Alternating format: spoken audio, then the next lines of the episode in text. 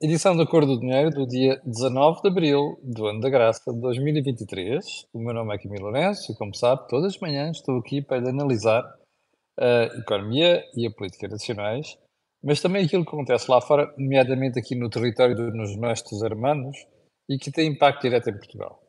Ora, antes de irmos ao programa de hoje, quero só fazer duas, aliás, trazer duas ou três notas.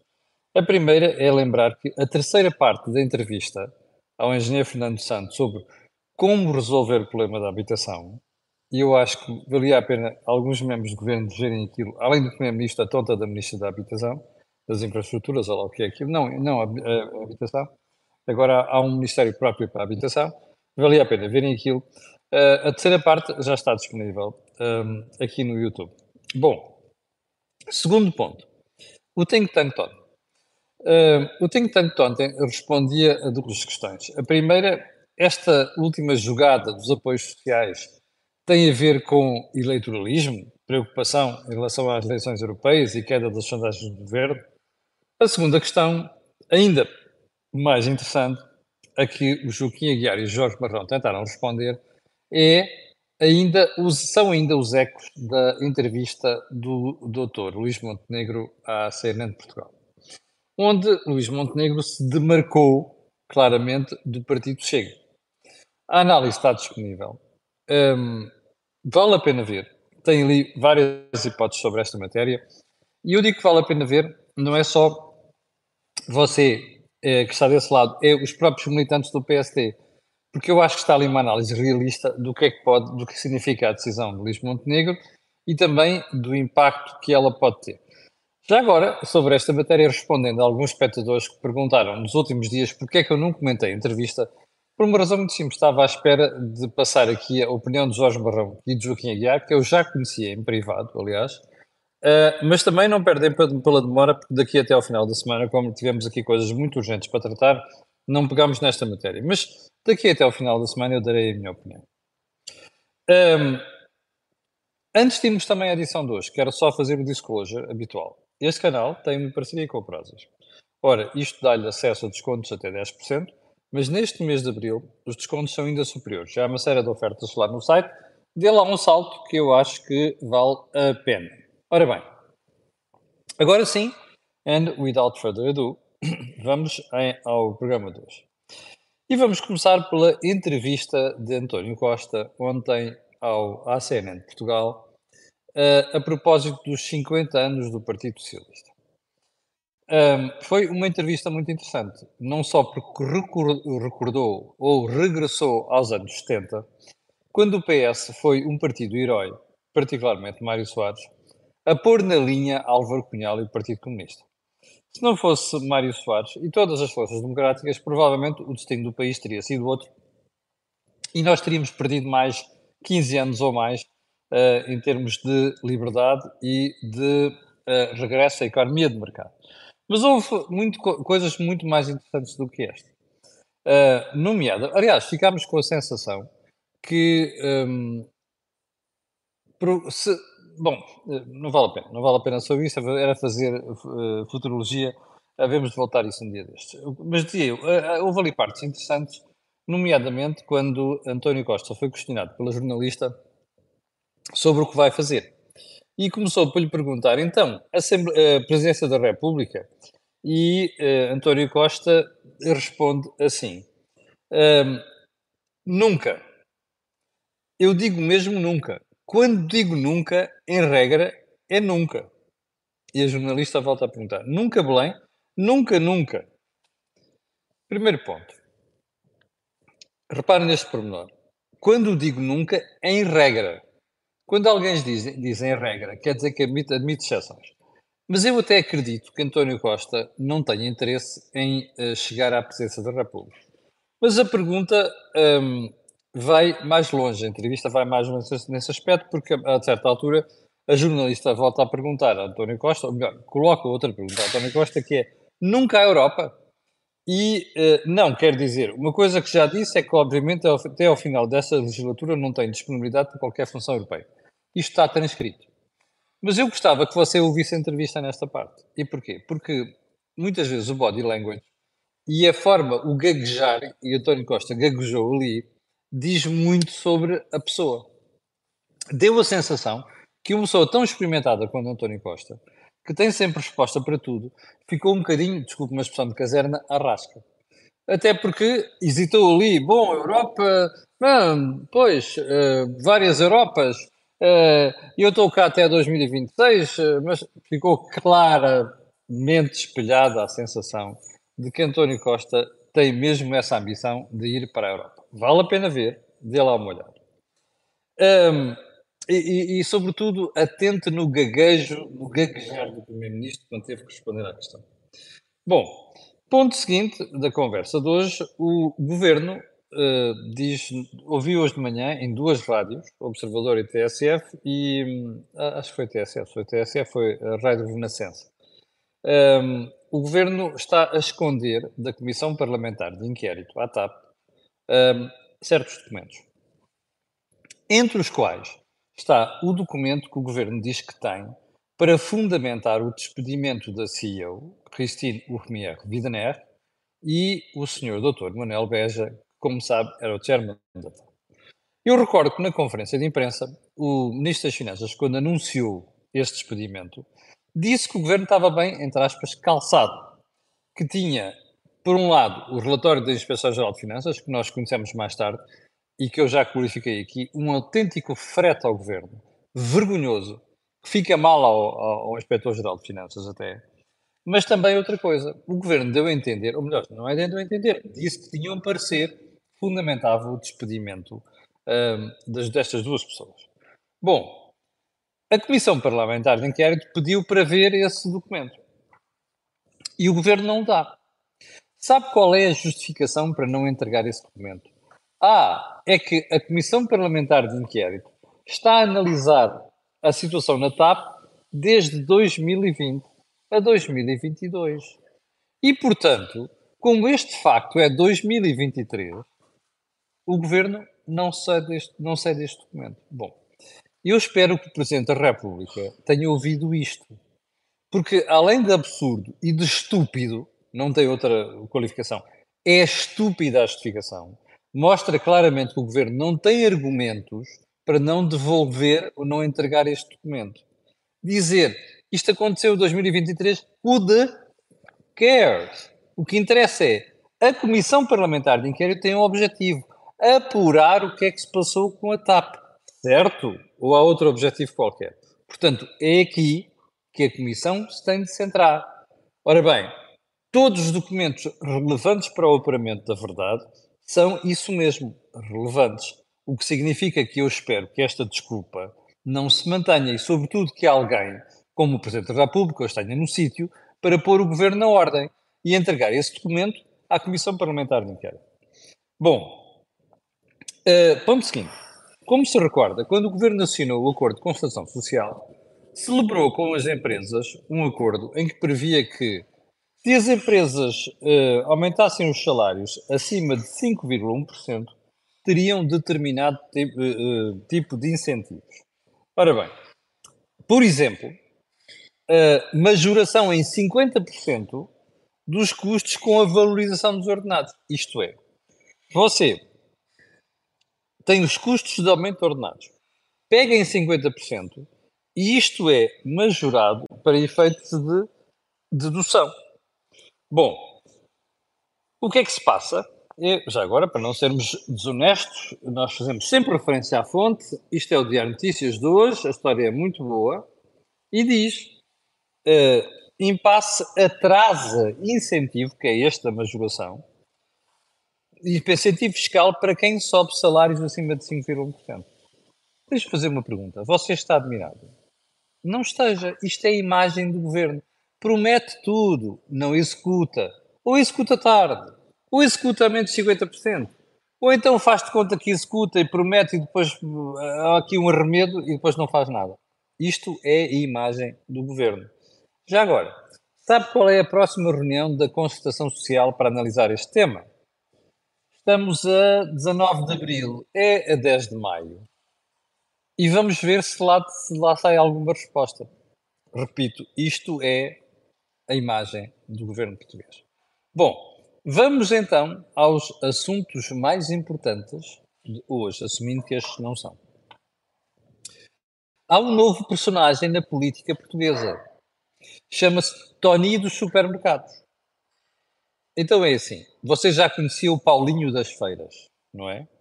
O Paulinho das Feiras hoje em dia assumiu uma pose mais de estadista. Provavelmente com as ambições que alimentou durante algum, durante algum tempo de chegar à presidência da República. Agora temos o Tony das, dos supermercados, não é? Das feiras, é o Tony dos supermercados.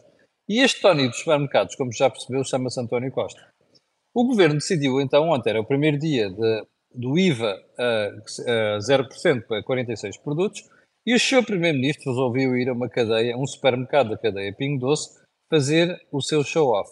E o seu show-off era ver em loco como é que estavam a ocorrer as coisas com a baixa uh, do IVA para 0%. Qual é a jogada? A jogada é óbvia, não é?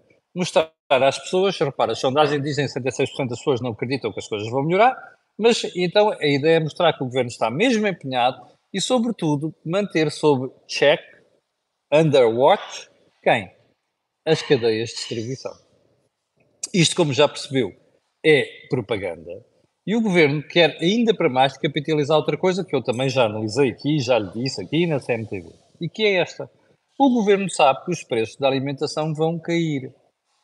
Como outros preços vão cair nos próximos meses. Ora, toda esta jogada antecipa o quê? Um esforço para passar para a opinião pública a ideia de que estão a fazer um trabalho notável para baixar os preços. Ora, quando isso acontecer, alguém vai dizer: estão a ver, pá, fomos nós que andámos ali a pôr em ordem as empresas de distribuição. E mais, Ontem, como percebeu, estava ali à pé, estavam as próprias empresas de distribuição representadas e com as televisões, os jornais e as rádios atrás, é fácil fazer propaganda. Eu só tenho uma coisa a comentar sobre isto. Ah, já agora uma coisa. O Tony dos supermercados ontem prometeu que se as coisas não correrem bem, até do ponto de vista da inflação, até pode manter a medida a partir de outubro. Eu vou apostar consigo aqui que não, não vai manter coisa nenhuma, que os preços vão cair, nomeadamente da alimentação. Você dirá, está bem, vão cair? Não, vão subir menos. Um, ah, mas porquê? É muito simples, é que agora é que se estão a criar as condições para o início de, uma, de um crescimento menos acentuado de preços. Bom, e porquê é que eu lhe estou a dizer que não vai acontecer isto? Primeiro porque há uma perda de IVA importante. E segundo, porque o Governo continua muito preocupado com as contas públicas, que é uma matéria que eu lhe vou explicar a seguir. Bom, Ponto seguinte, eu tenho, eu salvo sexta-feira ou quinta-feira, já não me recordo, dei-lhe aqui uma boa notícia para aqueles eh, indefetíveis do, de, ideológicos do Partido Socialista e das esquerdas em geral, que rasgavam as vestes, choravam baba e ranho quando a Troika cá esteve e diziam: é pá, já repararam, nós temos os maiores impostos de sempre, a maior carga fiscal de sempre. Eu, na semana passada, dei os parabéns a esta malta, não é? Porque conseguiram fazer pior do que Vítor Gaspar. Porque dizia eu na semana passada, que a carga fiscal tinha chegado a 36,7% do produto interno bruto. Pois esta semana tenho mais uns parabéns para dar a esta malta. E sabe porquê? A gente vai escalpelizando aos poucos o programa de estabilidade. Não, não é aquele sumário executivo vergonhoso que o governo publicou a dizer que, por exemplo, subida da taxa de juros é estabilizar num patamar superior. Repare, as taxas de juros a 12 meses sobem de menos 0,4 para 3,8 e eles dizem que é estabilizar. Estabilizar o TANAS, não é? Isto é uma subida brutal das taxas de juros. Portanto, não estamos a falar desse sumário executivo que é vergonhoso do ponto de vista de linguagem. Nós estamos a falar do documento em si. Então, o que é que mostra o documento em si? Mostra que o governo prevê para este ano 2023 uma carga fiscal ainda mais recorde do que do ano passado, que já tinha sido recorde. Qual é? 37,3% do produto interno bruto. Carga fiscal, como você sabe, quer dizer, você soma os impostos, soma as contribuições sociais e diz assim, quanto é que isto vale na riqueza total que o país produz? Vai valer 37,3%. E eu tenho mais uma, uma, análise negativa sobre isto, que ainda veremos veremos falar esta semana. Mas deixe-me concentrar nos 37,3%. O que é que isto significa? Novamente, o exemplo da semana passada, de cada 100 euros que a economia produz, 37,3 vão parar aos bolsos do Tesouro. Isto é do Estado. Ora bem, a malta costuma dizer: Ah, isto é o valor mais alto desde que o INE começou a coligir estes dados em 95. Não é preciso ir a 95. Isto é a maior carga fiscal de sempre. Portanto, a malta que anda para aí, muito lampeira, ai, não sei quê, o, o Gaspar e o Passos Coelho e a Troika e o Diabo 4 carregaram nos impostos, falem agora. É que um dos casamentos, ou falam agora ou não falam. Eu quero dar os parabéns aos socialistas, porque estão a sujeitar os, o país, com as suas talas ideológicas, e nomeadamente aqui à frente dos olhos, estão a sujeitar o país à maior carga fiscal de sempre e à maior pressão fiscal de sempre, que é uma coisa diferente. Já agora só uma coisa. Um, não se querem manifestar, uh, não querem rasgar as vestes, chorar baba e ranho. É que, e já agora uma coisa, não querem explicar ao país que à conta de coisas como esta os portugueses ganham pouco. Sabe que num país na Europa, onde a carga fiscal é muito elevada, ainda mais elevada do que em Portugal, quem ganha 1.500 euros, 2.500 euros, apesar de tudo, leva mais dinheiro para casa do que leva alguém em Portugal, que ganha o mesmo valor. Está a perceber isto? Isto é das piores situações da Europa. Eu gostava de ver essa gentalha toda que andou a chamar nomes à Troika e ao Vítor Gaspar, agora a chamar nomes ao Costa ao Medina. E já agora ao João Leão ao Mário Centeno. Fizeram estas figuras também, não é? Força! Estamos aqui à espera. Bom, um, ainda por falar em Ministério das Finanças. Uh, Fernando Medina anunciou, lembra-se que temos conversado aqui sobre mais uma medida eleitoralista que é vamos baixar o IRS em 2024. Bom, então é isso. Fernando Medina, ao falar desta matéria, diz que a baixa do IRS em 2024 vai valer uma devolução ao contribuinte de cerca de 400 milhões de euros. Ok? 400 milhões de euros. Não está aí a saltar já? A saltar chipado? Entre aspas. É, ainda bem que não está. Se não está, ainda bem que não está. Em primeiro lugar, eu tenho duas questões sobre isso. O primeiro lugar é, é, em primeiro lugar, a questão é esta.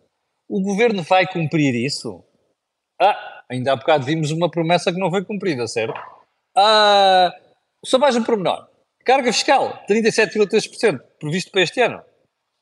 No orçamento estava, estava 35,1%. Oh! Então espera aí. A carga fiscal vai ficar 2,2 pontos percentuais acima do que está no orçamento do Estado? Mentira, certo? Pergunta.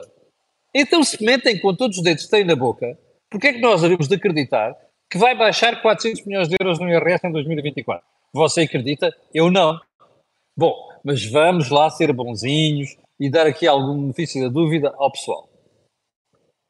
Vamos acreditar que vão baixar qualquer coisa, embora eu não acredite que sejam 400 milhões de euros. Então vamos às contas. No ano passado, parece muito, não é? No ano passado, o Estado empochou, desculpe uma expressão, não existe, acima do previsto.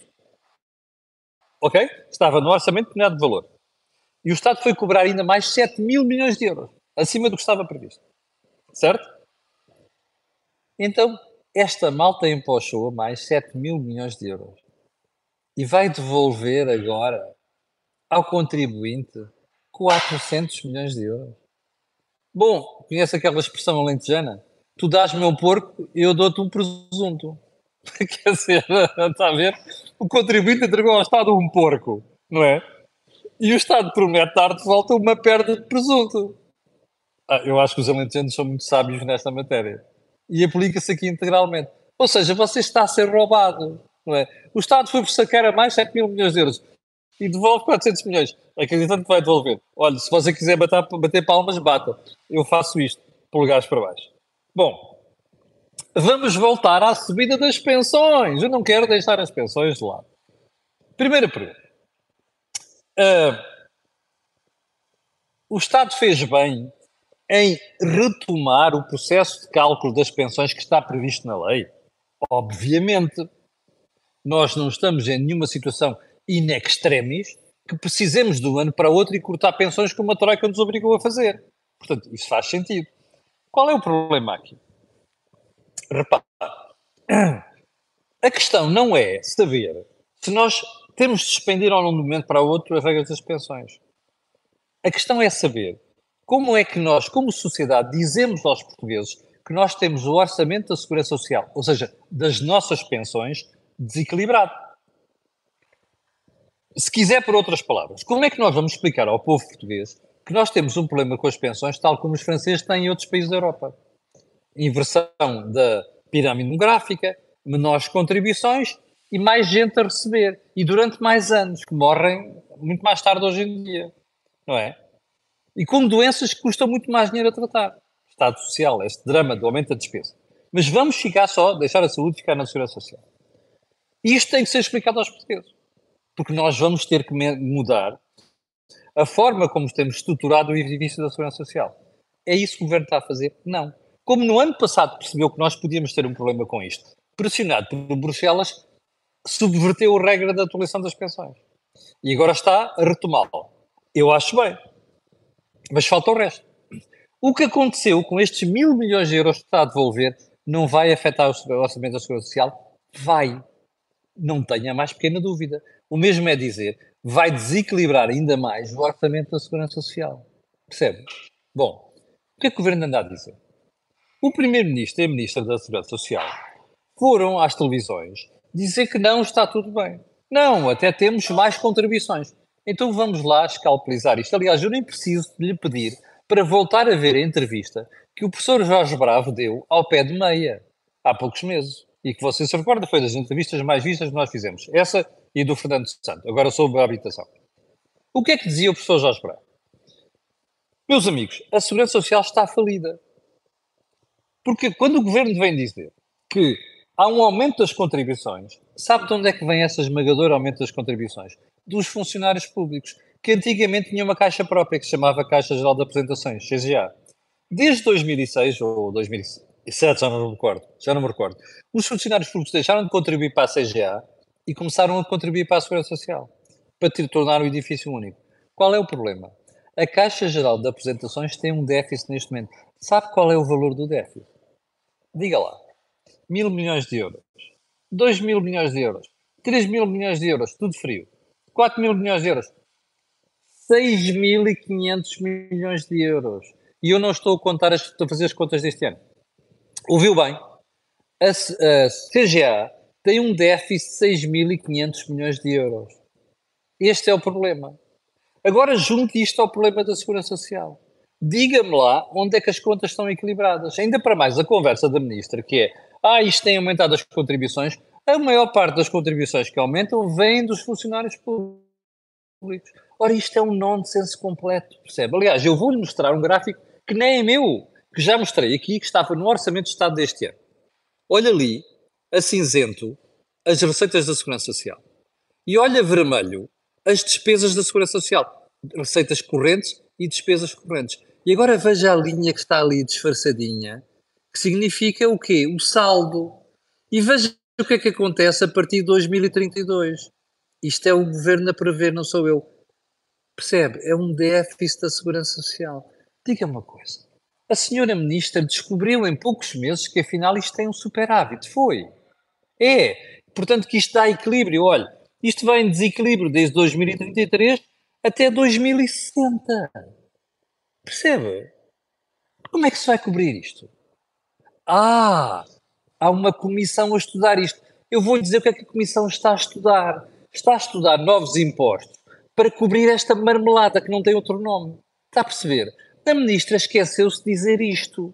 E o senhor primeiro-ministro também. Portanto, o que o governo está a fazer é pregar pregos no caixão da segurança social. E já agora, sobre esta matéria, ontem, já não me recordo quando foi a rádio, fui ouvir o inefável Manuel Caldeira Cabral, meu antigo colega no Diário Económico, aliás. Como sabe, Caldeira Cabral foi Ministro da Economia. E agora está na comissão que está a estudar a revisão do, deste problema da segurança social. E diz assim: ah, a comissão não foi ouvida sobre esta alteração de regras e não sei das quantas. E eu a pensar: epá, não acredito nisto. O Primeiro-Ministro está a brincar com a Segurança Social e a sua Ministra da, Educação, da Segurança Social estão a brincar com a Segurança Social.